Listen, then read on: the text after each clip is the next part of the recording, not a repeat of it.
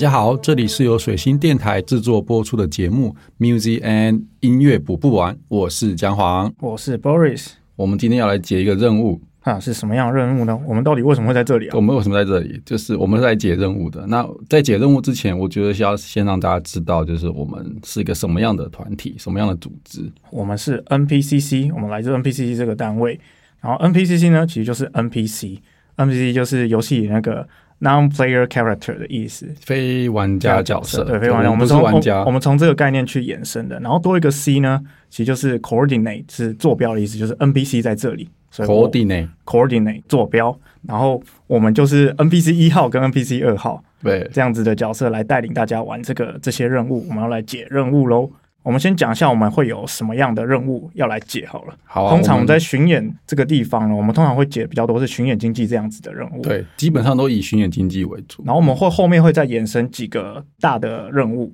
像是音乐书写跟媒体曝光，然后还有呃节目策划，通常是音音。那个巡演经济这样子而来，大部分都是从巡演经济这边延伸出去这三个支柱体。对，然后大家我们在做巡演经济的时候，还会有几个任务是我们一定要做的，不是应该说一些资讯，比如资料的收集啊，或者是关键资料的收集，就是有分分阶段，还有就是怎么合作啊，怎么开启任务啊，怎么解决任务，以及怎么收集这个回馈。这是我们一整套在做的事情，但其实一切都是跟巡演经济有关，从这边开始的。然后我们这档节目呢，会有十集的内容，十集内容会从巡演经济这边延伸到我们观察到一些有趣的案例啊，然后或者是国际趋势，这大概就是我们这十集会有的内容。那今天呢，那我们就来进入今天的主题。那我们先来进入第一 part 好了。好啊，好啊。我们到底需要什么心理建设？出国演出前，我们有什么心理建设需要先事前准备吗？像我现在有个问题，请说。就是出国演出，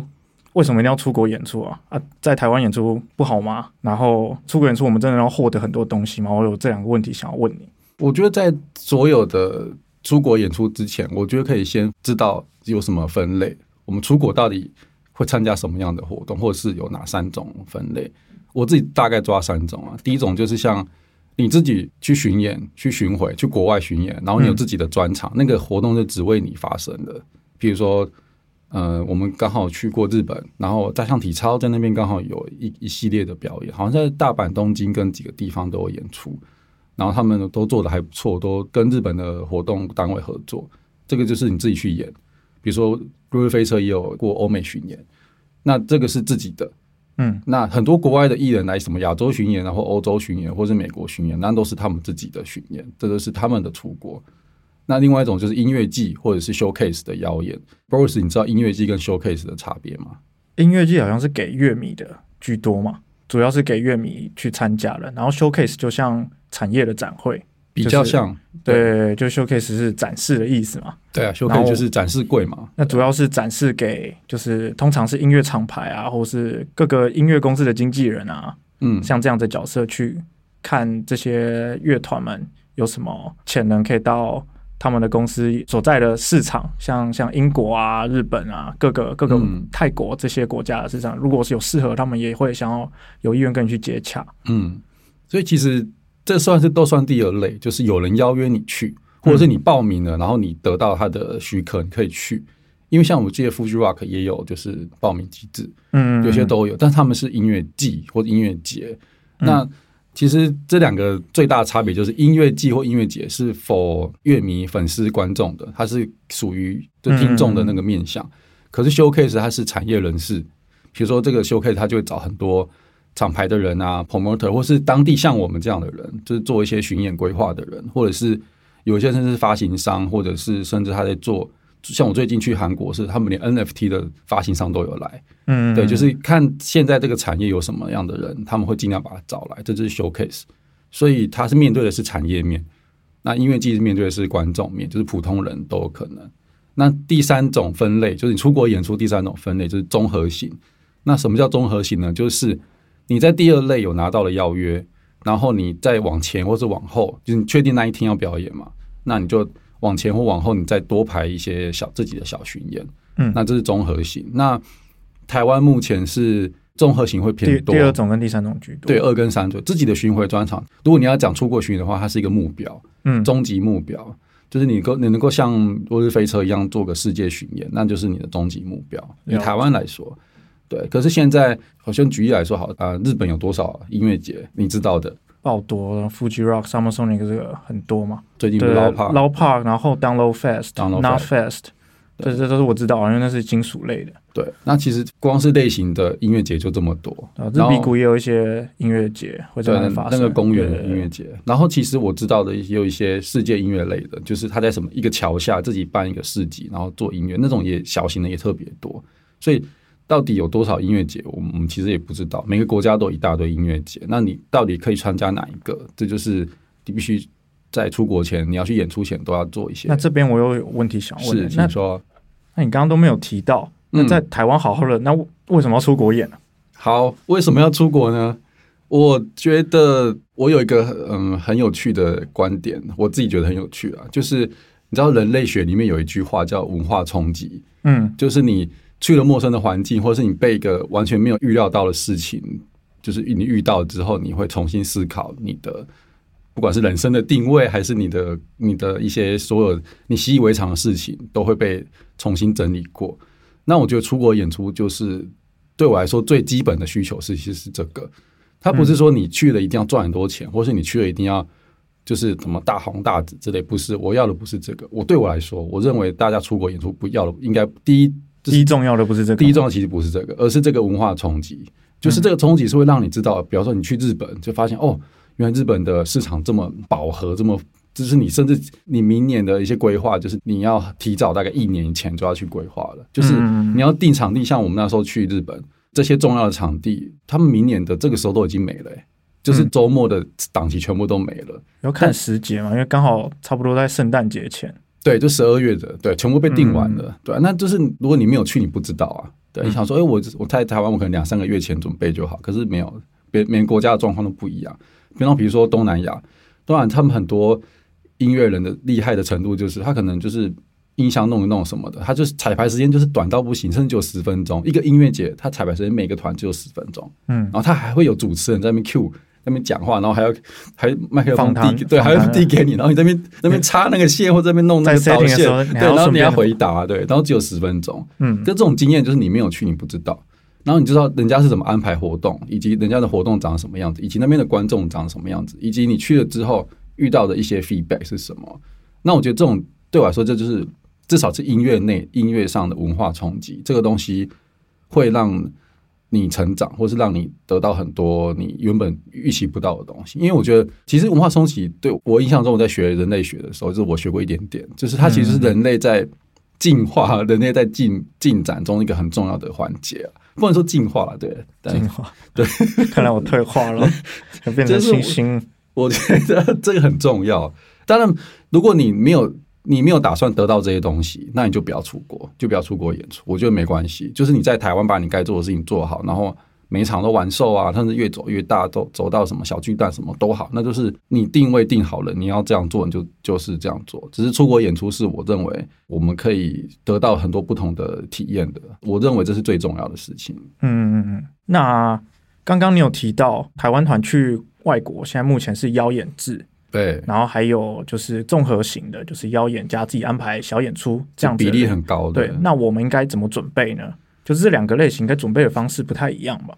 其实不管是哪一种，不管是这三类，就是自己巡演啊、音乐节 showcase，或者是综合型的，不管是哪一种都好，就是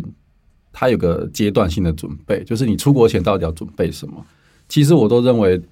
因为我们的听众可能有些还没有到这个阶段，或者到什么到什么阶段我不知道，但我先从头开始讲，就是第一，你有没有一个完整的专辑？你都录音室等级的，就是不是说你自己这样摘录的，就是可能还不算行。你要有一个正式录音室的录制的专辑，然后你有发行，然后你在那个发行是在什么 Spotify、iTunes 或是各种地方都国际基本平台都看得到的。然后这是第一阶第一阶段的第二件事，就是你有没有 MV，嗯你的 MV 是不是能够就是代表你的你的风格或者你的独特性？你 MV 里面一定会展现出来嘛？那就是视觉上的。然后当然我在这几年我都会建议大家去拍 live Station，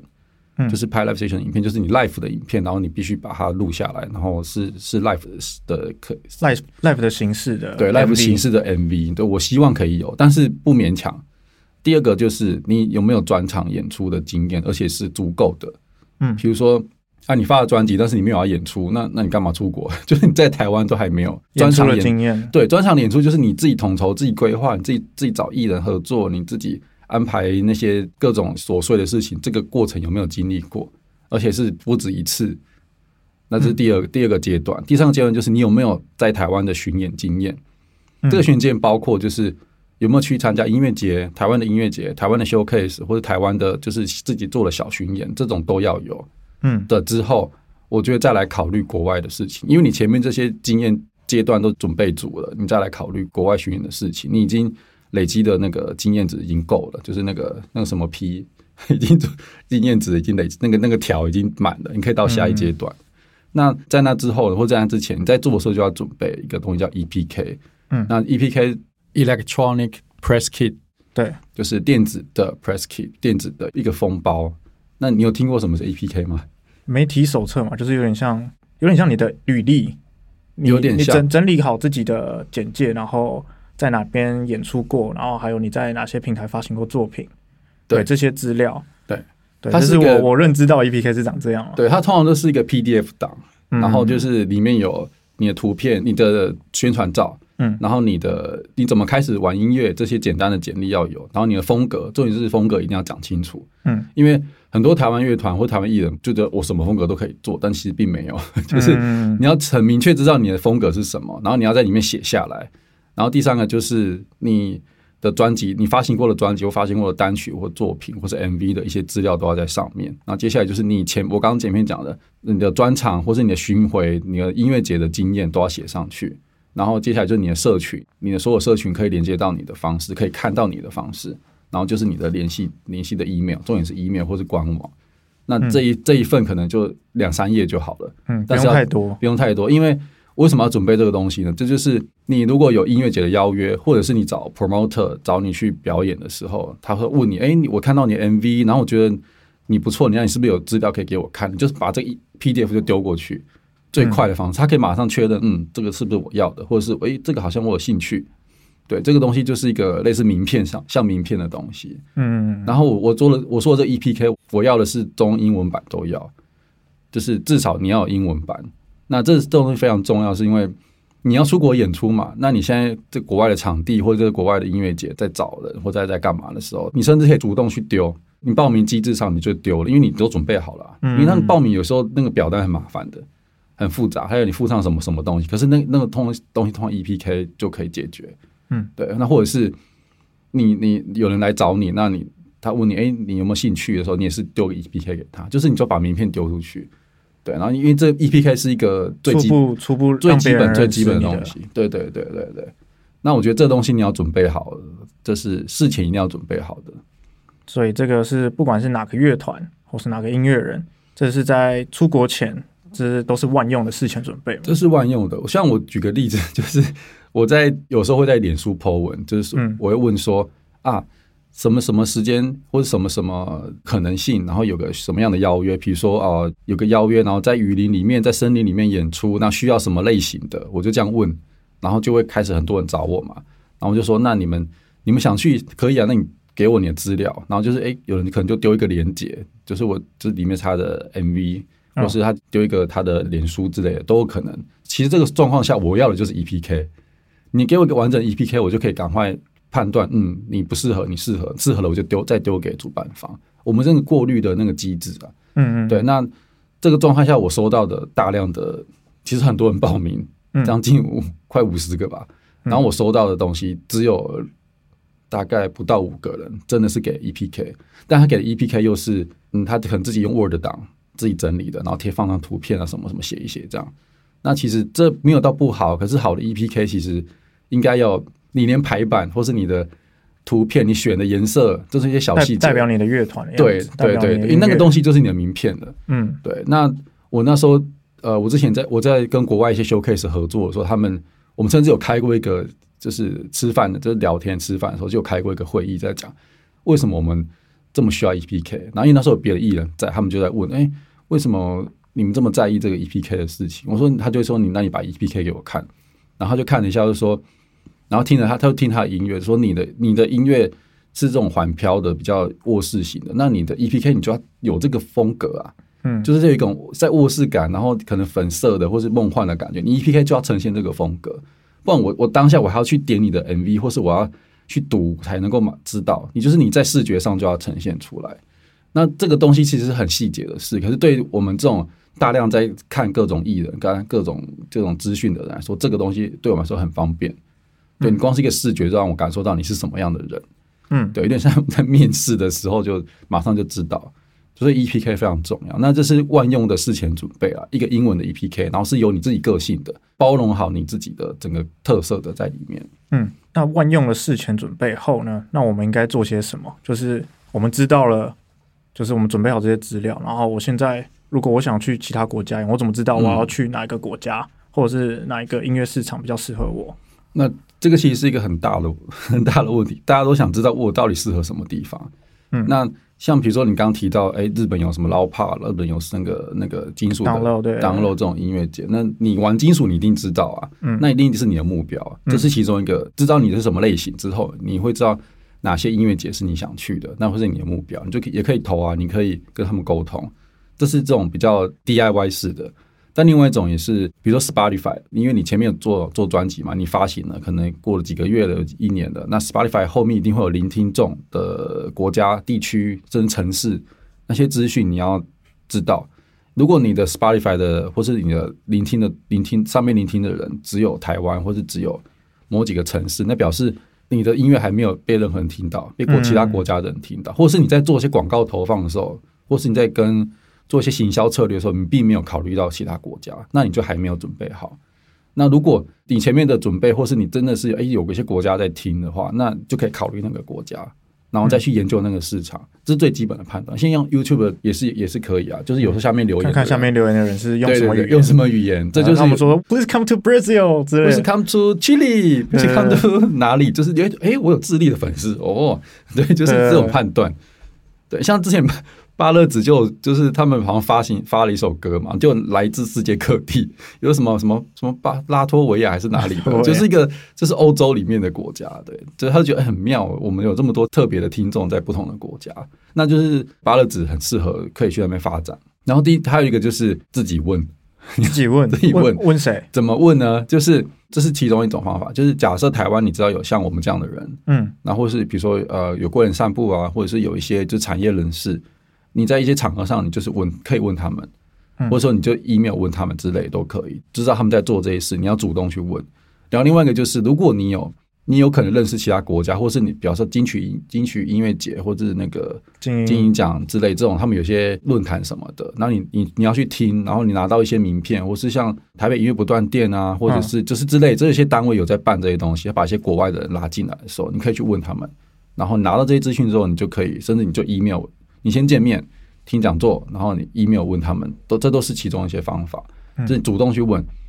嗯对，这是一些事情可以做的事。当然，promoter 跟 booking agent 他们是比较了解当地市场的。那你要怎么认识他们，或是知道他们，这也是人脉很重要的事情啊。比如说，那那那嗯什么是 promoter，什么是 booking agent？你可以讲一下这两个不同的地方。promoter 有点像是，这是我的理解，但我我觉得台湾没有针对音乐产业，像国外叫 music industry，就是工业上的这个分工。这么明确，只是我们都讲 promoter promoter，其实就是有点像我，我如果你你想要找我去把你的音乐推广到什么地方的时候，我就是帮你找到当地的对的人，然后去跟他们沟通，去帮你推过去，然后看怎么产生下一步，就是我是 promote 你过去。那这个 promoter 的范围很大，是把你的音乐推荐过去呢，还是让你在那边曝光呢，还是真的让你有机会去外面巡演呢？这都是这都是 promoter 的会有的可能会做，对任务很多，就是怎么把你的东西，把这一包东西，或是把你这个艺人端给别人，然后看有没有有没有机会演出有没有啊对有没有机会啊，或是有没有如果是料理的话，就有没有人想吃啊，或是你要怎么推广啊，就是我要换我来跟当地人沟通啊，我们就是那个中间人啊。嗯，对所以当地的 promoter 会给你这些，就是对我们当地也会有类似我这样的角色的人。嗯，对，那 booking agent 就是等于是下一步了，就是我想要 booking 这个艺人，那有时候是他们来找我，那我来找艺人，嗯这个是逆向的，另外一个方向。booking agent 有有点像是国外的人 cue 我，然后我来我来找台湾的艺人。嗯，对，或者是我知道这个音乐节有机会，那我自己来当 booking agent，我来 Q 谁，我来把他丢到那个音乐节，这样，对，就是我来确定艺人的演出的事情。所以是 booking agent 再去找 promoter，就直接透过 booking agent 直接去对协助他去排当地的演出，然后他会再找其他窗口。对，可是我常常两件事都做。哦，OK OK，没有我没有这个分工啊，台湾没有这个分工机制。如果可以，我当然希望分开一点，我可以专心做好一件事，对吧？但台湾比较没有了。但我觉得有机会应该要有这样的课程，或者是这样的，如果能有证照会更好。对，但是好像还没有，没关系。好，那我们如果说我们都找到了这两个角色了，嗯，然后我们到了当地演出，那我们想要安排现场的活动，嗯，怎么样规划我们的现场活动执行呢？像是我们怎么安排这场演出，你觉得会比较好？通常就是我们这样，假设我是就是负责，这时候我的角色又会可能变成巡演经纪人，我负责帮你把巡演的事情做好。那 booking agent 有时候是当地啦，那我就是巡演经纪人，我就带着艺人去，我就要跟 booking agent 沟通啊，跟当地的策展人沟通。那我们要怎么安排？就是最最好就是先确认我们哪一天表演，表演的时间、表演的地点，然后什么这些都要先确定，然后表演的一些效益都可以先事先沟通。嗯，然后就要去开始。音乐人最在意的就是到底我的器材要怎么带，嗯，因为这会关系到我要怎么表演。你不可能在台湾你在专场的哇，我找了什么，我还找了舞者，我还找了什么 什么和音什么的一堆的，然后这个很完整的事，你不可能这样去表演啊。那这样子一个统筹就是这样子，怎么要评估自己带多少器材，然后要带多少团员，嗯，要带多少的其他的分工的角色，这样通常是由。什么角色来来执行？通常是你的巡演经纪人跟那个 promoter 会会来协调，有甚至会建议，就是假设我们的场地就是这么大，假设它只是一个五百人的场地，就是你参加音乐节是个室内场地这样分散的那种 showcase 型的，它场地就是这样子而已。那你你还要带个大编制去吗？应该先不用，对，就是先不用，先不用，要跟主办方确定好你会在什么样的状态下表演，然后。我们会回来跟艺人沟通，说是不是你可以用精简的编制，比如说，呃，你你的完整的 set 其实是六七个人，但我就会跟他沟通说，如果我们只有四五个人，可不可以演？那你的编制怎么调整？举个例子，好，用举例最快。嗯，童根生去墨西哥跟智利演出，他们其实 full set 完整的 set 其实大概六七个人，可是他们这次只去四个人，因为贝斯手他真的太忙不能去，所以他们有一些东西是用。用电脑放的，就鼓手那边做好，然后来放，就是放 program，放 program。然后一个主唱他他也不能去，所以另外两个吹笙的啊，跟弹乐琴的，他们两个会 cover 他的一些唱歌的唱歌部分。然后他们选的歌就有改变，就是主唱比例超重的就拿掉。就变成就是乐以乐器为主，然后他们两个可以 cover 到的那些歌唱的部分，就把它放进去。选歌也会讨论，选歌也很重要。对，就是变成那个节目，你要为了这个演，那出国演出去去做 setting。那像百合花去日本也是，他们有特别把一首歌《艺术家》这首歌改成日文版，而且是请人翻译成一个有点幽默的感觉，艺术家。然后他把它变成就是，好像那个艺术家变成一个女生的名字，然后在那叫她的名字，这样，他就把它。改成特别版，只有那天演出才有，所以其实台下日本人就笑了，就是他的整个演绎方式是不一样的。然后甚至有日本人就说：“哦，可不可以发行这首歌？我想要，我想要收藏。”对啊，那就是就会延延伸到后来，你怎么你回国之后还有一些事情可以怎么做啦？那反正就是你为了这个演出，你做了一些事情都是很重要的。就你不可能完全照台湾的方式出去演，一定是根据国外的状况去调整。所以这是巡演经纪人会先帮这个乐团评估的部分吗？会会跟艺人讨论啊，然后也会跟当地讨论，就是到底嗯，我们这样做是不是比较适合？然后有些有些器材的东西，你一定没办法处理，尤其是鼓鼓超麻烦。如果你这个整套的鼓，然后你你不可能全部带去啊，你有整顶多带自己的把什么，就是那个声音你需要，那其他都尽量用当地的。嗯，对，因为。出国巡演很麻烦，有些会先开器材单嘛？对，都会看要指定那个品牌，Dixon 或者是对，都会开，都会开。对，当然这是我现在做指的状况，都是音乐季或 showcase 或综合型这一种。你自己去巡演，那对方如果负担得起你整套器材过去，那就去啊。对啊，这是不同状况。但通常现在这种比例最高的就是音乐节邀约，然后你在做小巡演这一种，就是比较多。所以你一定要有一个出国演出的编制，一最精简越好。那你提到最精简，那那要不要带自己的音控？如果在台湾有自己的音控，哦，还有自己的自己的技师，对，说到这一题，我也是还是在提一下童根生的案例，就是他们当时四个人在台上演，但是我们后来讨论完，就是坚持一定要带音控，嗯因为这个国家太陌生，我们这个市场太陌生，我们不知道它跟亚洲的状况。因为有些亚洲的东西可能还算好沟通或是好理解，可是，在拉丁美洲我们完全不知道，嗯所以我们那时候就坚持一定要带音控。那带了音控之后，果然有帮助。我们原先被排的九点半到十点半的彩排时间，早上，嗯我们干脆全部往前拉，因为那个系统那个音控是觉得，就是他他需要再多多多时间 setting，对他自己提早八早上八点半他就去谁了，嗯。然后艺人是大概九点就到，然后去认识所有的环境跟那个所有声音的感觉，就去把那个舞台摸熟。对他们需要更多时间，就是这是音控师的判断，他当天下了判断，然后他们去智利的时候也是智利那个鼓组根本不行，可是事前他收到的单就是不清楚，所以他现场我们提前一天到，我们去请他们生那些我们可以用的东西出来，然后现场我们再来想办法用拼凑的方式演，嗯。就是就是音控是可以帮忙的，对我会建议可以的话还是带音控啊，而且那个音控是必须是很了解这个乐团的，就是比如说专场啊或者巡演都跟着走的这个音控师，而不是随便找一个。对，嗯。那这会也是回到前面有个万用万用事前准备，就是你有没有自己的音控师？对我刚刚忘记提这一个，嗯，因为音控是最了解你，他就是你的声音上的保姆，嗯声音上的保姆，他会 take care 你所有音乐上的事、声音上的事情。对，另外一个我想也想提一下，如果有机会的话，也要带摄影师。啊，为什么要带摄影师？如果要精简人力的话，那通常主办那边也有摄影师吧。对，其实这件事刚好我们最近在筹备一个另外一个高雄的活动，也是国外的艺人有提到，如果要精简，我要摄影师，我鼓组的技师我可以删，或是一些 stage 我可以删，但我摄影师不能删。嗯那这个理由是最了解你的这个摄影师，你带去是他最了解你什么 moment 最重要要拍到。对，因为你出国演出就可能就那么一次，一期一会。那如果你只是巡演经纪人，然后你只是用手机拍，有时候还不太够。可是这个摄影师他知道你的歌单嘛，他知道什么时间点是最好看的、最重要的，他一定要录到，一定要拍到。他特别安排的节目是不一样的，他知道他这边要记录那些东西，就是一些一些素材，你回国之后可以整理的。另外就是他通常是他马上拍完，你马上就可以社群媒体就可以做操作。那这东西都会对你的在国国内的行销有帮助啊。有我们也遇到，就是 当地的主办方也跟我们要照片，因为他发现，哎，你拍的还不错，嗯，那就是这些都是为了行销使用啊宣传。我觉得可以的话，可话还是带摄影师，但是最不行、最不行要带音控。嗯我认为，我这是我我的一些经验分享。嗯，哦，那现场这些问题呢？因为总是在异地嘛，就是你刚刚说音控会帮你协调那个对现场的各种状况，那还有什么状况会是像巡演经纪还有摄影师会帮你协助协调处理的？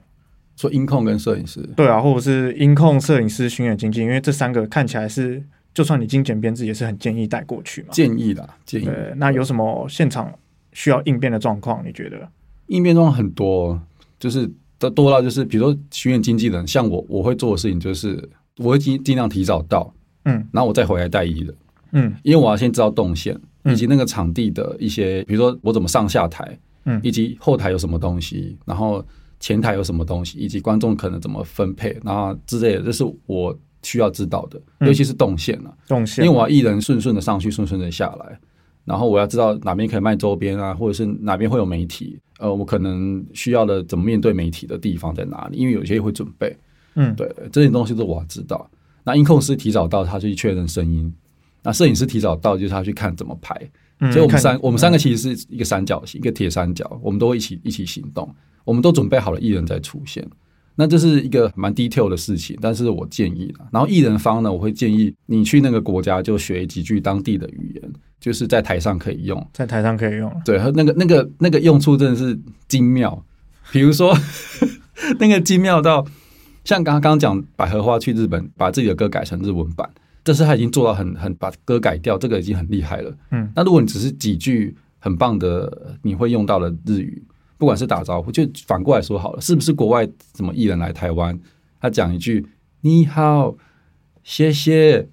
我爱台湾，然后下面就疯了，他们 下面就就很开心嘛。反过来说也是一样，嗯，你嗯你现在到了，假设像是同根生去去拉丁美洲，他们就是到了当地之后开始就是听人家讲，然后说哦谢谢谢谢有个方式就是 Cibo Cibo Cibo Cibo 对对，然后 Gracias 什么的，然后他就是反正把那些东西学起来。然后因为同根生的团长智博，他语言的学习能力本来就很快，可能演完之后他就讲了一句拉丁语，然后台下就笑得很开心，或者是演出前就是他会讲什么这样，那些东西都很有帮助，就是他让你你跟观众的距离瞬间拉近，而且是超快，对，嗯而且他他又刚好学了几句就是很好笑的话，对、啊，这我觉得这是一些小细节，就是如果你有学会这些东西，会很有帮助。就是语言啊、语言是最快的，除了音乐之外最快的。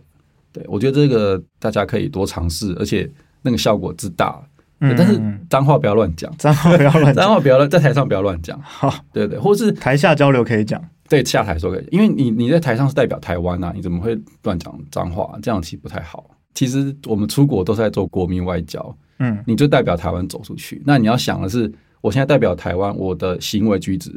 要怎么调整？这就是很重要的出国演出的一个状态。这个状态你要知道，嗯，就是你不是出去玩，真的不是出去玩，不是说我去什么地方，啊，我这边可能大麻合法，我就要去玩这样，这也不行。这也是我都觉得不要。要保持清醒，还是要完成这趟巡回。对，你要是你是来工作的，对，一个是你是来工作，一个是你是代表台湾，你的身份是一个外交人员的。对，嗯哎、外交有很多很多小细节，有些不能触碰的就不要去触碰。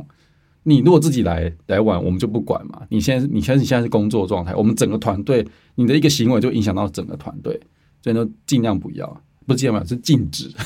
嗯 直接禁止，就是不该做的事就不要做。好，那我们差不多我们会遇到了这些状况，还有事前准备。对，那我们我来稍微整理一下，我们刚刚提到哪些部分好？好啊，第一个部分，我们刚好提到出国前我们要有一些心理建设，像是出国演出为什么要出国演出，就是嗯。最大的目的是文化冲击嘛。对我认为，呃，然后第二部分我们是有谈到万用事前准备，嗯，事前准备最重要就是要准备好 EPK，嗯。然后中英文版都要准备。对，对，这是来自常年下来的建议嘛。我的建议，对。然后再来第三个就是有了 EPK 之后，我们可以好好的精准锁定市场，嗯就是看看你自己喜欢的曲风，设定好自己的曲风，嗯，然后再去研究一下当地那个国家那个曲风的状况怎么样，再去决定要不要去那个市场演。对对，然后再来第四个就是现场执行的准备，就是我们需要带多少人，嗯然后需要安排怎么样的节目环节。对对，然后还有每个人都要确认动线，就是幕后的人员啊，然后艺人就好好准备演出。对对，分工，这是，分工，这是分工。嗯最后一个第五个就是现场状况的应变，就是我们通常会需要遇到一些什么彩排状况，会需要延迟或者是提早的状况，对，对也都需要去有事先这样子的心理准备。对，还有一些当地的语言，如果可以的话，会可以可以学一些些。我觉得很重要。对，嗯嗯那以上呢就是我们刚刚讲到这些的重点。那我们下一集呢也会提到。啊、出国演出后会有哪些后续效益？大家嗯可以好好期待一下。那我觉得鼓励大家多往外拓展啊，我们去得到文化冲击，你才会进步。那感谢大家今天的收听，有任何心得回馈呢，欢迎留言给我们，也不要忘了订阅节目。我们下次见，拜拜。拜拜。